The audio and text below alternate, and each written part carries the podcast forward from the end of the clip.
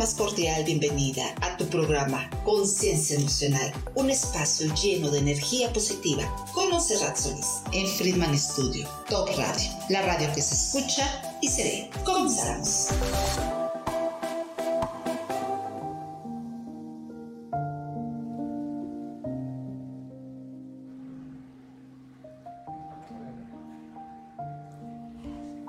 Tal? Muy buenas tardes, tengan todos ustedes. ¿Cómo estás, Manuel? Muy buenas tardes. Muy bien, Montserrat, nuevamente aquí ya ahora de este lado, en un programa súper especial, Montserrat. Perfecto. Pues yo estoy muy emocionada, les doy la más cordial bienvenida a cada uno de ustedes. Y bueno, este es su programa que se titula Conciencia Emocional, un programa donde vamos a ver qué son las emociones. Te voy a acompañar y te vamos a acompañar, Juan Manuel, en este largo camino de todo este mundo de sensaciones, pensamientos y darte ese apoyo que tú necesitas. Mi nombre es Monserrat Solís. Para mí el crecimiento del ser humano y el bienestar ha sido una de mis prioridades. Es por eso que estudié algunos años de medicina, luego me inclino por ciencias de la comunicación y he tomado varios seminarios y el último es de demencias y Alzheimer. ¿Por qué? Porque para mí la emoción es lo que mueve y es esa fuerza que nos lleva, nos guía, nos dirige y sobre todo nos controla. ¿sí? Eh, tú sabes, Manuel, que hace 35 años se dieron cuenta que se podía prevenir las enfermedades mediante cambios en las conductas, en las dietas y en las situaciones que uno originaba. Simplemente eh, conectando una respuesta interna desde nuestro interior, porque el cuerpo ha evolucionado a lo largo de cientos de miles de años para albergar una inteligencia extraordinaria que se conecte con el medio ambiente. El cuerpo humano puede considerarse una exquisita farmacia, ya que podemos sintetizar somníferos, tranquilizantes, hormonas, inmunomoduladores que te ayudan a generar salud. ¿sí? Entonces, ¿qué ha pasado? podemos prevenir enfermedades. Si activamos una respuesta interna desde nuestro, de nuestra esencia y teniendo sobre todo ese equilibrio emocional con las fuerzas externas y con las fuerzas internas. Pero, ¿qué ha pasado?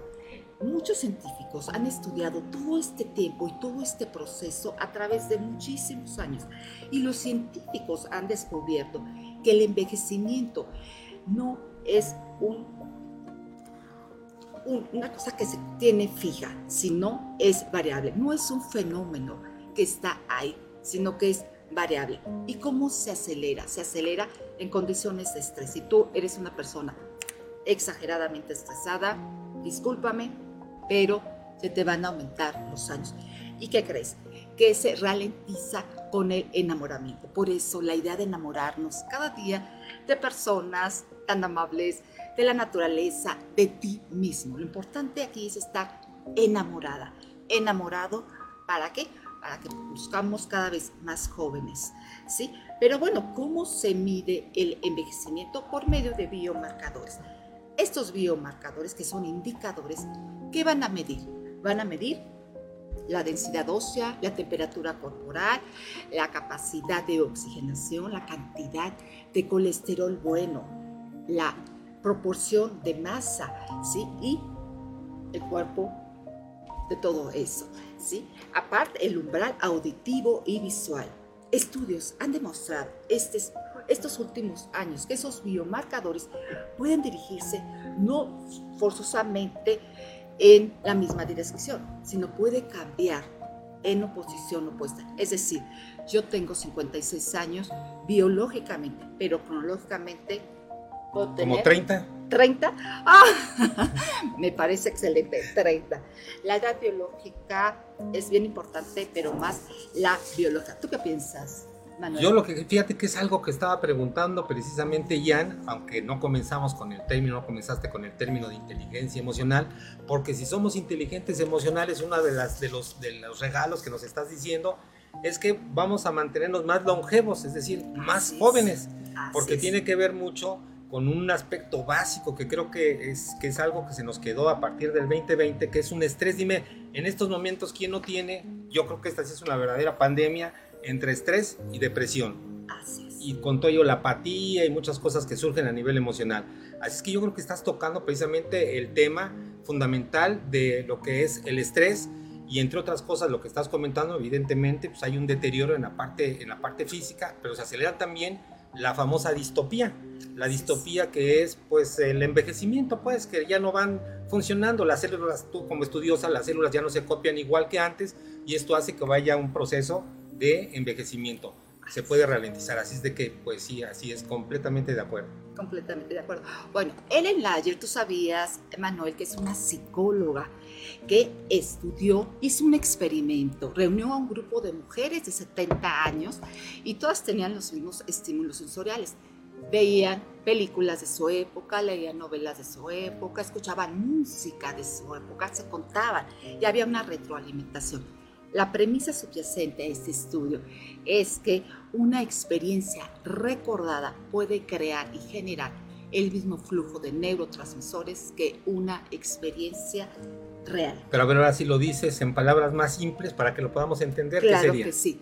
Que si tú al evocar, simplemente con el evocar un momento, un recuerdo, generas un flujo de sustancias químicas y hormonas que te hacen es como si estuvieras en, una, en un momento real. En una cápsula del tiempo. Que si yo estoy escuchando, por ejemplo, música de los 70s, de los 80s, y entonces eso me transporta como una máquina del tiempo, y aunque esté en el 2023, me transporta en mi cerebro a los años 70s, 80s, y entonces el cerebro como que dice, en los 70s y 80s, pues como que tenías más vitalidad, tenías más brillos tus ojitos, tenías más fuerza, tenías más energía, sonreías más, te movías más, y de esa manera es como opera esta parte, ¿no? Así es. Porque aparte, esas hormonas, esos neurotransmisores que tú vas a crear simplemente con pensar y evocar momentos agradables, van directo a tu salud. Generas hormonas de felicidad como la oxitocina, ¿sí? Entonces todo ese tipo de hormonas te ayudan a sanar. Bien lo dijiste, estamos en una sociedad inflamada. Todas las enfermedades son inflamatorias y así inician ese proceso degenerativo. Necesitamos evocar y tener pensamientos positivos para de alguna manera ayudarnos, porque esa es yo creo que la, la, la, clave fundamental. Claro. Y cuando te ayudas, ayudas al otro, ¿no? Porque si en lugar de tener una carota o cara de tristeza o de preocupado, pues nadie quiere estar con una persona que, que esté preocupada o que tenga una carota de enojado, de insatisfecho, de apático te haces un bien a ti y le haces un bien a tu entorno, a tu familia, a tus hijos, a tu mujer o a tu marido, a tu trabajo, al lugar donde estés. Y es algo tan simple que, ¿qué opinas tú, por ejemplo, en el sentido de qué cambio habría en la parte de que si una persona aprende a sonreír, en esa forma tan simple, aprende a sonreír, ¿hay un cambio también, Montserrat? Totalmente. ¿Tú sabes cuál es el mejor regalo que la vida te puede dar? Estar y convivir con una persona feliz. Y la felicidad es una actitud. Yo decido ser feliz. Ya lo decía yo, no vivimos de acuerdo a lo que sentimos, sino de acuerdo a lo que decidimos. Decide ser feliz. ¿Qué te cuesta sonreír? Porque aparte, tú sabes que en el cerebro empiezan a realizarse una serie de circuitos que con el simple hecho de mover esto, de verdad, te sientes mejor, te sanas y como dices, transmites esa emoción y esa buena vibra a tu alrededor por favor, tratemos de sonreír y seamos felices. ¿Y no crees que en este mundo habrá igual una gran cantidad, a lo mejor, de espectadores que estén ahí y dirán, pues como que están como que medios tontos, como que no conocen la realidad? Es este enorme conflicto entre los optimistas y los pesimistas. Y los pesimistas dicen, no, es que yo no soy pesimista. ¿Qué dicen? Soy realista. realista. Soy realista. Y como que ven el mundo con unos lentes completamente diferentes qué hacer en la parte de la inteligencia para darles cuando menos unas guías que sepan que no nacieron así. Hablando de ese experimento, déjame contar uno muy sencillo, que es precisamente que tiene que ver con un experimento que hicieron con, para saber si los niños sonreían porque realmente sentían la alegría de vivir o el gozo de vivir, o si solamente era una imitación, que veían una carota del papá o la mamá, sonreían y los imitaban con las eh, neuronas espejos. Pero ¿qué crees que hicieron en ese estudio? Lo que hicieron fue, hicieron el mismo estudio con niños que eran ciegos de nacimiento y que no, no podían evidentemente copiar nada. Así es que, que se dieron cuenta que tanto los niños que podían ver como los niños que eran ciegos de nacimiento, cuando llegaban a la vida era mucho, muy común que sonrieran aproximadamente, ¿sabes cuánto es el, el porcentaje de, de- de risa y sonrisa que tiene un niño? Más o menos al día. Ay, muchísimo, muchísimo. Más o menos 300 veces los niños entre Qué 3 hermoso. años y menores, 300 veces están sonriendo, se están riendo. Sí.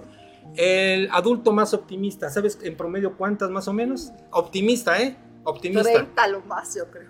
Ahí estás. 25 y 30 son los más optimistas. Tú- eres risueña. Así es de que 25 o 30 es el promedio. Pero los que somos más, perdón, jetones, hay que...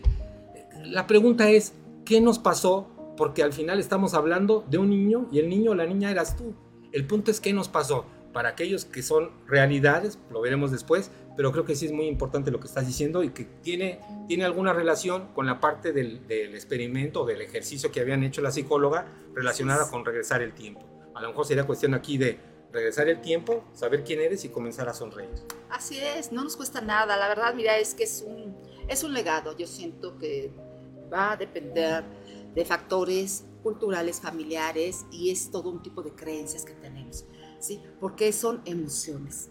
Emociones, ¿qué son emociones? Son estados internos, sensaciones, pensamientos. Es un estado interno, Manuel, que deriva del sistema nervioso.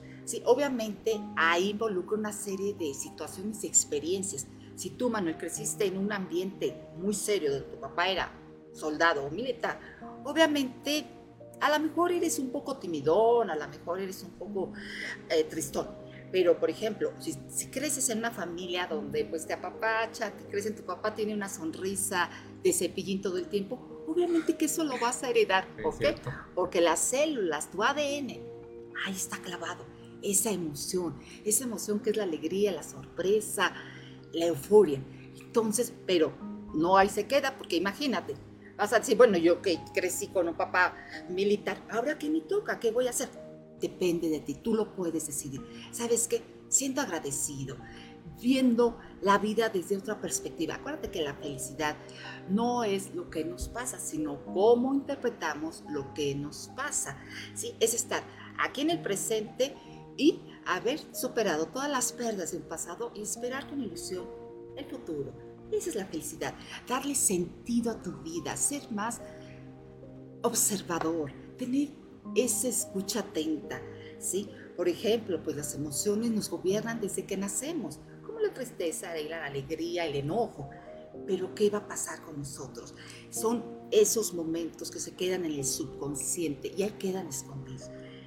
Pero cuando están ahí atrapados y no los hemos superado, no los hemos, nos vamos dirigiendo y vamos teniendo esas respuestas conscientes a patrones inconscientes. Porque entre 0 y 7 años, tú no vas a dejar mentir, Manuel, es donde se acentúan las bases de la personalidad. Todo el mundo lo dice, las psicólogos. Pero imagínate, por eso esos trabajos internos, por eso esa manera de cómo te llamas, cómo te hablas tú, cuál es tu diálogo interno, ¿sí? si te hablas con amor, con comprensión, si día con día te ves en el espejo y dices, ¿sabes qué? Es un gran día, voy a tratar de ser mejor que ayer. Vive este día como si fuera el último. ¿Qué pasaría? Yo te hago esa pregunta, Manuel. ¿Qué pasaría si te dijeran que hoy es tu último día? Veo la vida de forma completamente diferente, cambia completamente el horario, lo que pensaba yo hacer y me, me dijo completamente algo distinto. Y yo creo que por eso es que me gusta mucho la parte que estás dando, tanto del- del- de, lo que, de lo que tenemos que estar decidiendo, porque al final de cuentas es una elección, Claro. y que también hay herramientas que ojalá nos tengas el espacio para decirnos esas herramientas a través de el libro como autora y ahora que estabas diciéndome todo eso yo me estaba ya me estaba reflejando y me estaba yendo ahí algunas páginas de tu libro en el que digo pues esa es la manera en cómo podemos comenzar a tener esa inteligencia emocional que nos hablaban y ya no solamente que sea hablada sino que tengas una herramienta para que puedas puedas empezar a desarrollarla se puede desarrollar todo esto que estás hablando de la inteligencia emocional, de los estados, de bajar los estados de estrés, de encontrar la felicidad, de encontrar un sentido a la vida a través de un libro, ¿se puede? Pero por supuesto que sí, Manuel. Mira, eh, las emociones son estados internos, ¿sí? Pero si yo estoy bien, si he entrado y si soy responsable y sabio y he entrado a mi mundo emocional de mucho tiempo, yo soy una persona equilibrada, que estoy sana. Pero si no, ahí está el detalle. Pero aquí, por ejemplo, este libro es un libro en blanco donde yo a ti y a todos los invito a que sean su protagonista, seas tú el autor principal de esta historia, porque este libro no es un libro tradicional, es un libro que viene en blanco, es un libro lleno de preguntas y respuestas. Y yo te reto, yo te reto a ti que lo escribas, que lo narres, que simplemente dialogues con tu interior, escudriñes tus emociones y escarbes tu pasado para que tú escribas tu propia historia. Tristemente, Manuel, no damos honra a cada etapa de nuestra vida y es, y es admiramos a grandes novelistas, a grandes poetas, pero nuestra historia es una obra de arte. ¿sí? Nuestra historia la tenemos que levantar y alzar. ¿Por qué? Porque es lo más importante. Yo creo que tienes toda la razón y fíjate que ahora estaba pensando en lo que estábamos diciendo hace un momento acerca de la deshumanización que tenemos y estaba pensando también en la parte de que me decías qué, se, qué pasaría si fuera tu último día y estaba, pasando, estaba pensando en el legado y al mismo tiempo estaba pensando en mi papá, en mi mamá, en mi abuelita, mi abuelito y si yo tuviera un recuerdo de ellos, que el recuerdo se activa en el presente, en el momento que lo estoy leyendo, y que quisiera saber qué sentía, pues pudiera estar plasmado ahí. Pero el 99.99% de la población no sabe. Si yo te pregunto, oye, tu abuelita, ¿cómo era? Y cosas bien interesantes que vivieron. Hablando de la mujer, vivieron cuando la mujer pues ni siquiera podía salir a votar. ¿Cómo era la vida en ese tiempo? Y que tuvieras no directamente de un libro, sino de tu propio familiar, nada más evoca, no sé, tu mamá, tu abuelita, tu papá, tu abuelito, alguien que sea muy cercano y que quisieras que te estuviera hablando permanentemente y que quedara ahí, pues yo creo que sería uno de los legados más importantes. No sé si coincidas con eso o, me estoy, elevando mucho. No, no, no, no, no, exactamente, no lo pudiste haber dicho de mejor manera. La verdad es que es un libro en blanco que donde tú aquí vas a escribir tu propia historia, preguntas desde que naces, algo genealógico, infancia, adolescencia, gustos por la vida, el amor, la naturaleza, el arte de escribir, la literatura, tu animal preferido, tus recetas. ¿Qué, qué importantes son las recetas? Las recetas de la abuela. Las recetas de la abuela. Y obviamente preguntas más profundas como, ¿qué es lo que has podido tú dar a la humanidad que te hace ser la persona que eres? O si tuvieras a tu niña o niña interior, ¿qué le dirías? Obviamente un diagnóstico que clínico que es tan importante conocer y tus últimas voluntades. Reflexiones acerca de tu vida, porque aquí este libro va a integrar un pasado, un presente y un futuro donde tú vas a afianzar tu identidad. Primeramente vas a hacer esa revisión personal, esa reflexión y sobre todo, como bien lo dijiste, un legado, un patrimonio intangible a tus futuras generaciones a ti yo te pregunto, ¿te gustaría tener un libro narrado por un ser querido? ¿O tú dejar ese legado a tus futuras generaciones? Porque no, no atrevernos a abrir nuestro baúl de recuerdos y simplemente integrar y reconocer todos los actos que hemos vivido, todos esos momentos altos, bajos, bien, mal, toda una gama de colores que hemos atravesado y por qué no escribir. Simplemente es desnudarte ante estas hojas y ser consciente de que tú estás aquí. Este libro es una encarnación, porque aquí tú vas a encarnar. Este libro va a cobrar mucha vida. Todos somos instantes, todos somos recuerdos y vamos a trascender tarde que temprano. Entonces, aquí está Montserrat Solís. Quien quiera saber de mí, por eso el libro se titula Lo que no sabías de mí. ¿Cuántas cosas guardamos en el fondo de nuestro corazón? Claro, y lo que estaba también es que eh, eh, algo que a lo mejor nos encasillamos en escribir, lo que también es importante decir es que se abre la parte de la, de la creatividad, no solamente es que lo escribas, a lo mejor una parte es escrito, pero a lo mejor es una parte de algo, un símbolo, un holograma, una fotografía, algo que hacían a lo mejor con estambre, con, no sé, con tantas cosas que pudieran hacerlo, y ahí se abre completamente, ¿no? Entonces lo tienes ya, A, a, un nivel porque yo estoy viendo ahora que tienes ilustraciones también. Ilustraciones, así, este libro es una terapia ocupacional, una terapia de escritura, pero no tan solo es escritura, bien lo mencionaste, se puede llenar con fotografías, ilustraciones, dibujos, con lápiz, con pluma. Es un libro tan noble que te va a tocar el alma de la forma más sublime. ¿Por qué? Porque lo puedes hacer tú sola, o si no, acompañada de nosotros, porque en la adquisición te damos un acompañamiento emocional totalmente gratis por vía Zoom porque a mí me interesa que tú lo llenes, que tú seas el autor. A veces dirás, es que yo no he escrito, bueno, ni un poema, ¿cómo yo empiezo? No te preocupes, tenemos un especialista en escritura que ha dado más de 15 años talleres especiales, pero si no, tenemos toda una familia, lo que no sabías de mí, para que, para que hayan esos consejos de cómo escribieron su libro. Esta obra ya tiene dos años. hemos estado en ferias internacionales, hemos estado en la televisión, en la radio, en plataformas, en todas partes. Y la verdad para mí es muy satisfactorio y ha sido una experiencia muy enriquecedora ver ese cambio. Yo en ese proceso de transformación, déjame acompañarte. ¿Para qué? Para que yo sea ese canal de conexión, ese canal que te ayude a contactarte desde tu esencia y podamos ver esa luz que está dentro de ti. Dos cosas, Montserrat, para, para, para terminar de mis preguntas. Una sería, acompañamiento después de que alguien diga, me interesa mucho, yo quiero adquirirlo y la segunda tiene que ver con la primera, dónde lo adquiero y cuál es el precio del libro. El valor es mucho valor porque no realmente no hay uno y es un libro retador completamente. Pero hay aparte esta parte de acompañamiento o así se va el libro. No, no, no, no, no. es un acompañamiento eh, que claro que sí, son preguntas desde que naces, entonces te damos las bases. En, en nuestro Zoom, que es una plataforma todos los jueves, Damos temas desde la felicidad, la salud, heridas del alma, eh, el sistema nervioso. La semana pasada hablamos de Alzheimer, esa enfermedad que nos aterra. En fin, damos ese Y hoy hablamos del amor. Hoy hablamos del amor, del amor.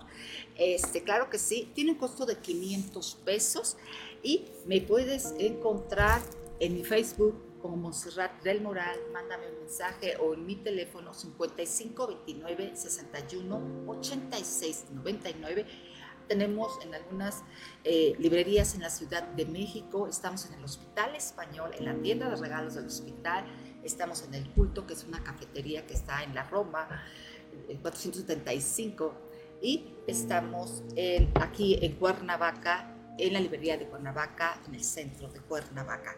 Yo trabajo todas las quintas un hermoso hotel, un hermoso lugar. Te invito todos los domingos para que vayas a deleitarte con un delicioso, delicioso buffet y ahí pueda yo conocerte y darte más explicación acerca de este bello libro, un libro que es todo un reto, porque no se escribe en un solo día, sino te va a costar un poquito de trabajo, pero ahí es cuando vas a saborear todos esos tiempos, esos momentos y sobre todo revivir una vez más todas esas experiencias. Lo importante de evocar esos momentos para generar esas sustancias químicas y darte mucha felicidad. Yo te pregunto, el día que te casaste, Manuel, ¿qué tal?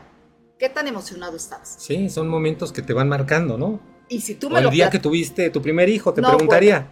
te lo puedo platicar de, de minuto a minuto. Y eso me va a ayudar, me va a generar tanta ilusión y tanta felicidad que voy a estar todo el día con la sonrisa en la boca.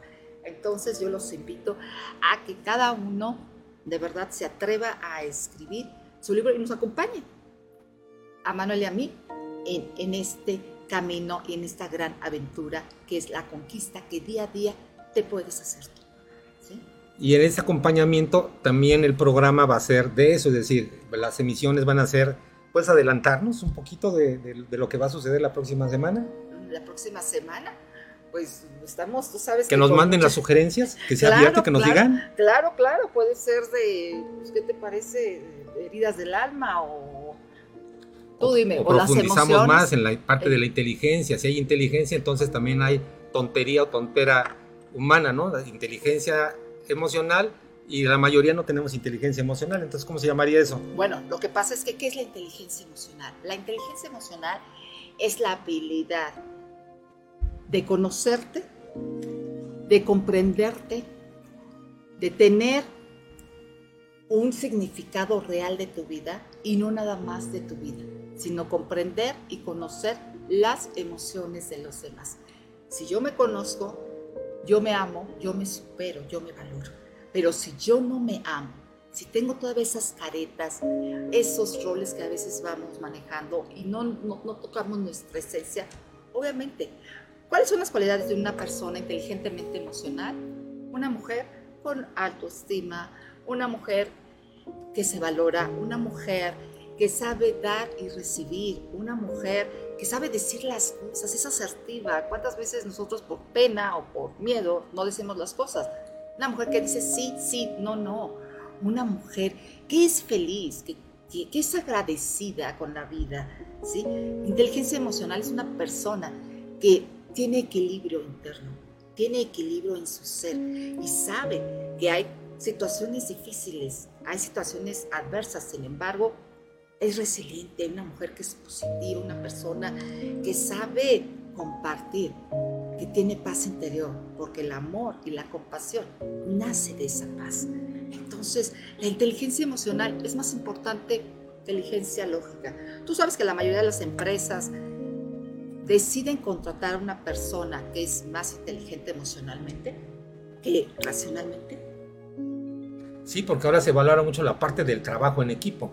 Y una persona que no es inteligente, que es tonta eh, emocionalmente, no va a poder relacionarse. Está relacionada a la inteligencia emocional con la inteligencia social. Al final están conectadas, porque si eres inteligente emocionalmente te vas a conectar socialmente. Y en las empresas pues, lo que quieren son equipos de trabajos. O si estás en atención al cliente, o si estás en la parte de las ventas, en cualquier área es fundamentalmente. Y en la familia también, no solamente en las empresas. No, no, no, aparte, qué importantes son las emociones, Manuel, porque sabes qué?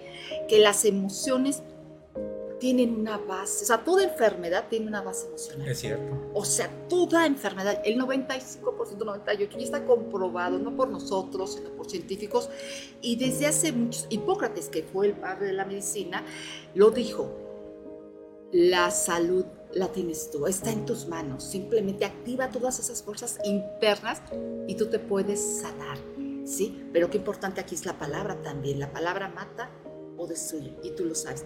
Por ejemplo, algunas enfermedades así a grandes rasgos, por ejemplo, la cabeza. Tú sabes que la cabeza, cuando te duele la cabeza y tienes esa constante, constante migraña. Hay muchas personas así que tienen. Pues la mayoría de las personas tienen dolores de cabeza todo el tiempo. Entonces, ¿pero por qué pasa eso? Por una superación de obstáculos. Que no pueden, no pueden, simplemente tienen esa sensación de que no he logrado lo que he hecho. ¿No? Están todas aturdidas, se sienten incapaces de poder saltar y ser esa mejor versión.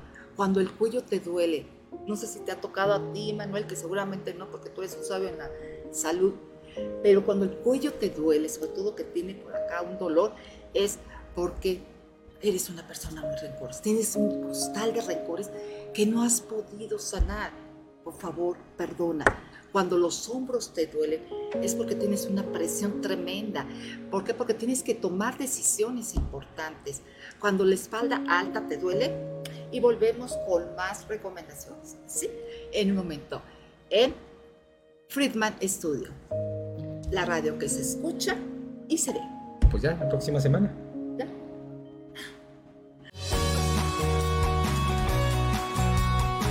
Sido un placer compartir contigo este momento emocionante y te espero el próximo jueves de una a una y media de la tarde, aquí en tu programa Conciencia Emocional con Monserrat Solís en Friedman Studio, Top Radio, la radio que se escucha y se ve.